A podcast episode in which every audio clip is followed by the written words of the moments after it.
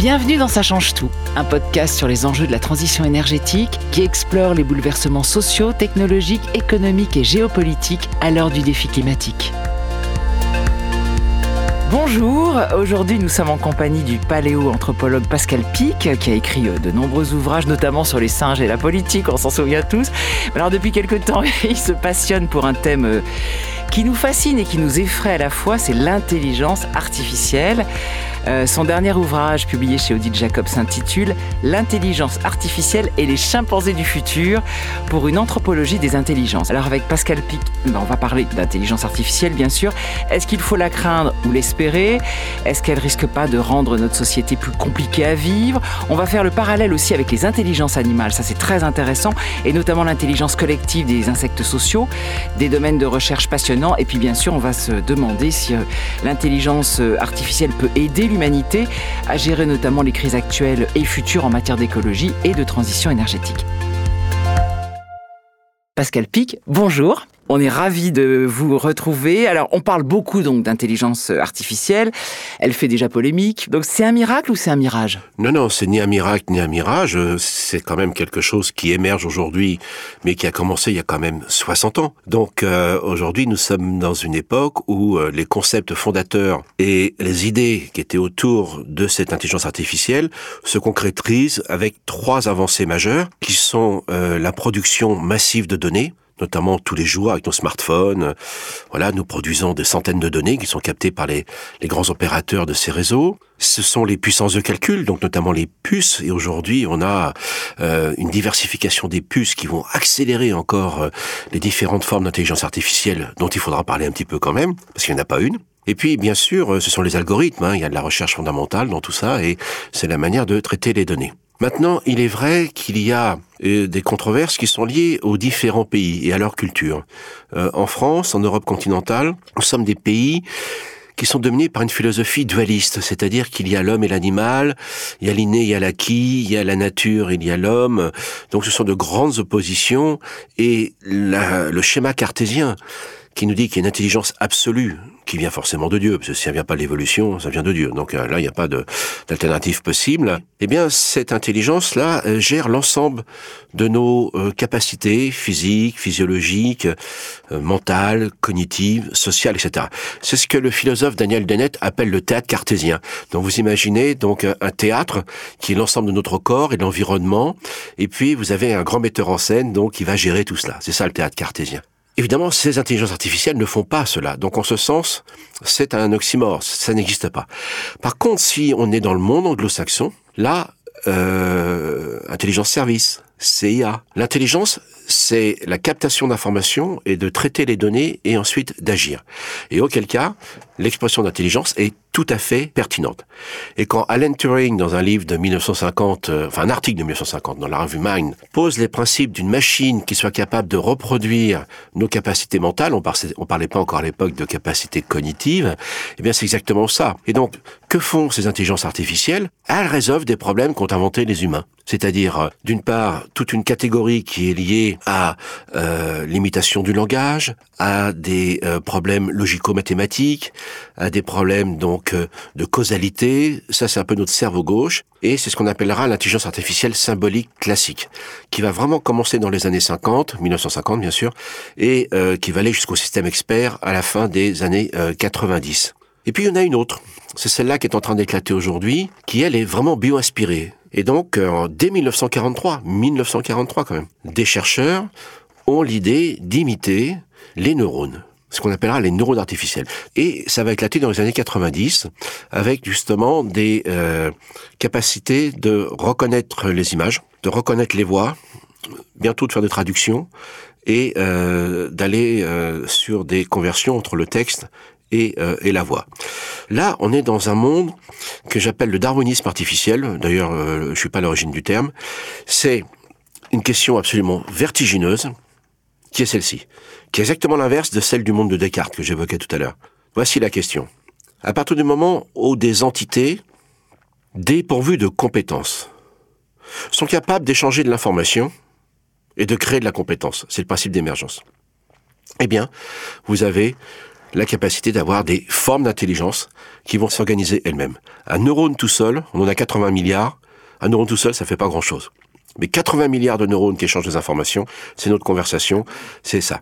Donc, d'un seul coup, ça nous donne ce qui est absolument fascinant en ce moment, c'est que toute cette intelligence artificielle qui est bio-inspirée est en train d'interférer avec le monde de la biologie évolutionniste qui est le mien, à la fois pour s'en bio-inspirer, mais aussi en retour pour mieux comprendre des phénomènes complexes de la nature comme les sciences cognitives, mais aussi les écosystèmes. Par exemple, ça peut sembler aberrant de parler d'intelligence dans un écosystème, notamment entre les plantes.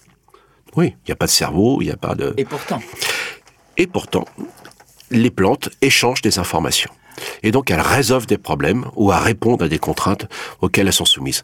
Alors c'est pas une intelligence avec une conscience, mais c'est une forme d'intelligence qui résout les problèmes auxquels elle est appliquée. Ce qu'il faut bien comprendre aujourd'hui, par exemple, les villes de demain et déjà d'aujourd'hui sont très complexes, notamment pour la circulation, euh, pour se déplacer.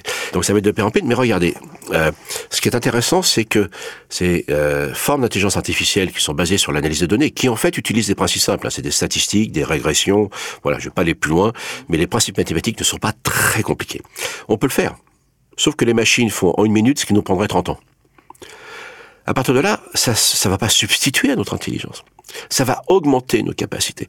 Donc, faut pas en avoir peur, parce que c'est, c'est pas une substitution de notre intelligence. Elles font mieux certaines choses que nous faisons nous lentement. Ah, c'est drôlement porteur d'espoir, ça, parce que c'est pas du tout l'image qu'on en a. Alors, est-ce que vous pouvez nous donner justement des exemples euh, précis, parce que notamment sur tout ce qui est écologique et transition énergétique, on a envie justement que cette intelligence artificielle nous aide. Est-ce que vous pouvez nous donner un ou deux exemples concrets pour qu'on comprenne?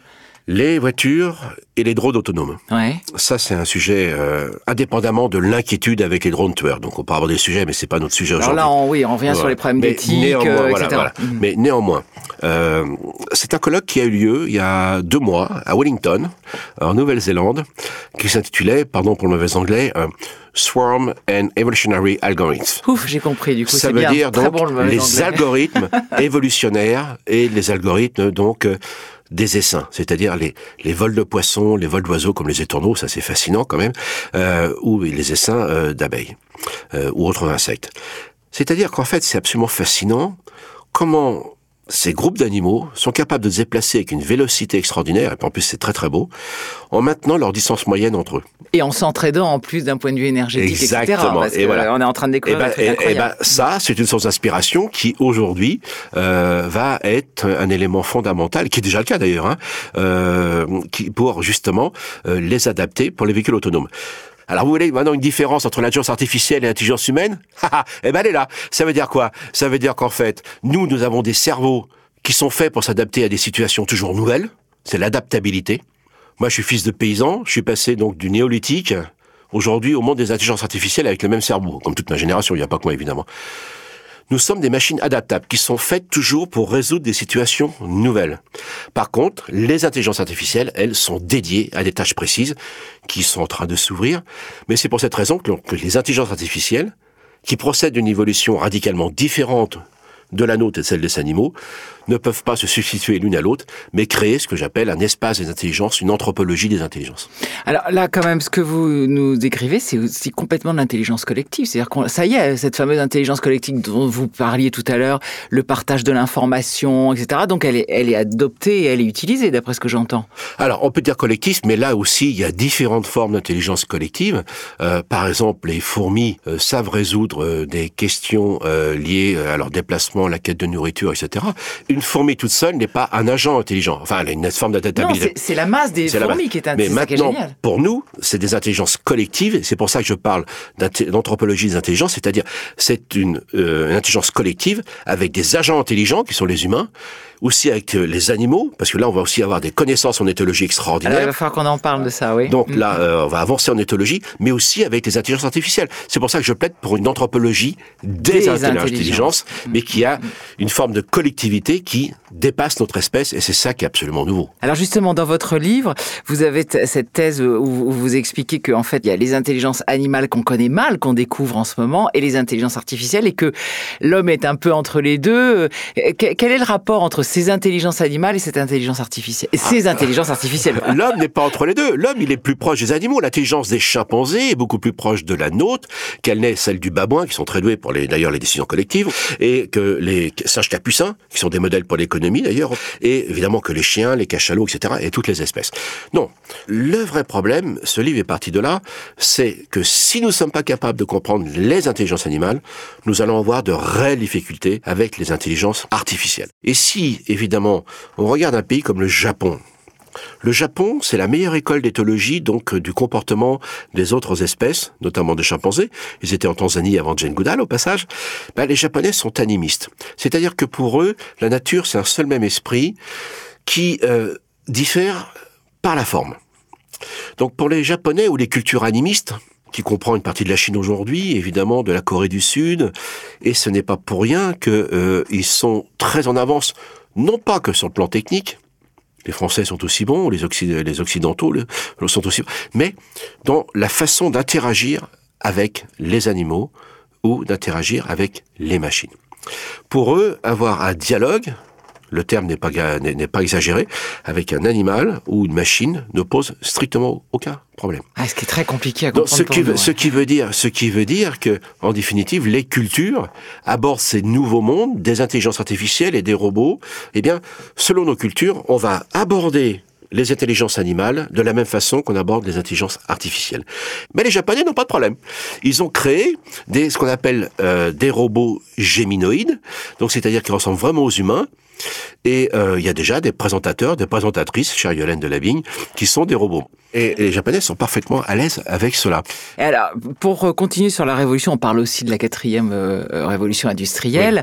donc, vous avez fait partie de l'usine extraordinaire. J'aimerais bien que vous mm-hmm. nous en parliez au Grand Palais en novembre dernier. Donc, c'est une manifestation sur le monde industriel de demain. alors, déjà, expliquez-nous un peu ce que c'est et comment il va être ce monde industriel de demain? Parce qu'avec ce que vous venez de nous raconter, ça n'aura plus rien à voir. Alors, c'est là aussi, il y a une révolution industrielle qui arrive. Mais il va pas être, il est déjà là. Et là, ce qu'il faut bien comprendre, c'est que le deuxième âge des machines, qui commence à, partir des années 90, c'est là où des machines font du cerveau-œuvre.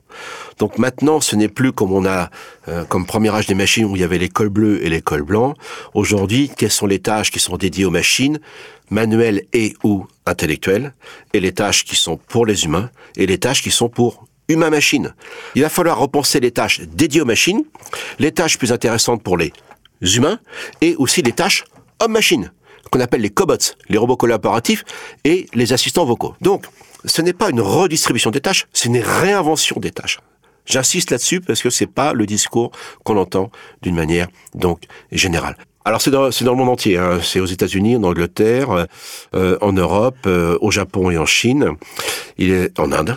Il y a aujourd'hui, d'après mes dernières références, une quinzaine d'entreprises qui ont depuis deux ans fait un avatar numérique des chaînes de production qu'on appelle les supply chains dans, dans un très bon français. Et donc aujourd'hui, l'idée, c'est d'avoir la chaîne de production physique qui a son avatar numérique et de les faire interférer ensemble, ce qu'on appelle le mesh. On tisse le monde physique avec le monde numérique. Ce qui est général d'ailleurs, vous savez ce qu'on appelle euh, dans les magasins le figital, c'est-à-dire qu'aujourd'hui, euh, on voit bien les, les, grandes marques mettre ensemble le physique et le numérique. Mais ça, on est au niveau des chaînes de production. Et vous savez ce que ça va donner? Ce qu'on appelle déjà le make an order. C'est-à-dire que vous commandez un produit, commandez une voiture en ligne, et avant que la partie que vous avez, commandée n'a pas été produite, vous pouvez la personnaliser. Donc nous rentrons dans un monde de production de masse hyper personnalisé. Et le fait de faire du mesh, c'est-à-dire de tisser le monde réel et le monde numérique, eh bien évidemment, c'est quoi? C'est 60% de productivité en plus, des gains de qualité extraordinaires, de maintenance, de programmation, etc. Maintenant, ce qui se passe, c'est que ce que font ces grandes entreprises est en train d'arriver sur la ville la Smart City. C'est-à-dire que à Singapour et ailleurs, il y a déjà les bâtiments numériques. Alors ça, c'est pas nouveau, même si ça se déploie, on est un petit peu en retard en France là-dessus. Mais ce qui est intéressant, c'est que maintenant, le bâtiment a un avatar numérique qui permet de le co-construire avec les futurs locataires, les collectivités locales, etc. Donc déjà, on le co-construit en même temps. Mais en plus de ça, c'est la gestion du bâtiment, comment se déplacent les gens, ce qu'ils font, quelles sont les fonctions qui sont mal utilisées, quelles sont les choses qu'il faut modifier. Et là, on n'est pas dans la science-fiction, ça existe déjà. Sauf que c'est pas massif, ça commence. Et derrière cela, ça va être le cas aussi en médecine. C'est-à-dire qu'en fait, ce qui se passe dans les industries avec les avatars numériques, ça va être pour le bâtiment numérique et aussi les quartiers numériques. À Singapour, aujourd'hui déjà, quand vous avez une alerte dans la ville, par exemple un accident, un incendie, les pompiers partent dardard, ils regardent même pas les feux. Toute la ville va se connecter avec les feux, etc., et régler la circulation, et ils arrivent 20 minutes plus tôt, à une époque où il y a des AVC, des infarctus, etc. Vous imaginez les enjeux qui autour de ça. Donc voilà, nous allons avoir donc un monde de plus en plus hyper personnalisé, mais un monde qui va se dédoubler avec ses avatars numériques et qui va interagir entre les deux. Comment est-ce que vous voyez demain? Moi aujourd'hui, je pense qu'on vit une époque de toutes les opportunités, à l'échelle mondiale. C'est regardez ce qui se passe, c'est quand même hyper important. Pendant deux siècles, on a vécu dans un monde verticalisé, où l'Occident a dominé le monde. C'est fini, ça. Chute du mur de Berlin. Francis Fukuyama qui nous dit c'est la fin de l'histoire parce que c'est le monde libéral, la libre entreprise et la démocratie. Ok. C'est ce qui s'est passé en 2001. Deux avions dans les Twin Towers et les Chinois depuis sont là. Et les Chinois sont très en avance dans tous ces domaines-là. Là, il faut faire attention. Et ça, c'est le rêve de Teilhard de Chardin c'est-à-dire un monde connecté dans ses différences, où les différences anthropologiques qu'on a évoquées tout à l'heure peuvent aborder de manière nouvelle. Et ça, c'est Claude Lévi-Strauss qui avait cette idée-là absolument géniale, qui lui euh, vraiment détestait cette vision hiérarchique euh, basée sur la technologie de l'Occident, euh, ce que Rudyard Kipling appelait le fardeau de l'homme blanc. Non. Lévi-Strauss disait, en fait, toutes les populations ont déployé un génie différent dans le cadre de leur histoire depuis des origines communes. Et eh bien moi j'espère qu'effectivement que ces mondes de numérique vont permettre dans les différences anthropologiques, d'ouvrir des mondes des possibles, qui était le rêve de Teilhard de Chardin, qui n'avait pas imaginé évidemment ce monde numérique, la toile, mais pourtant qui l'appelait noosphère.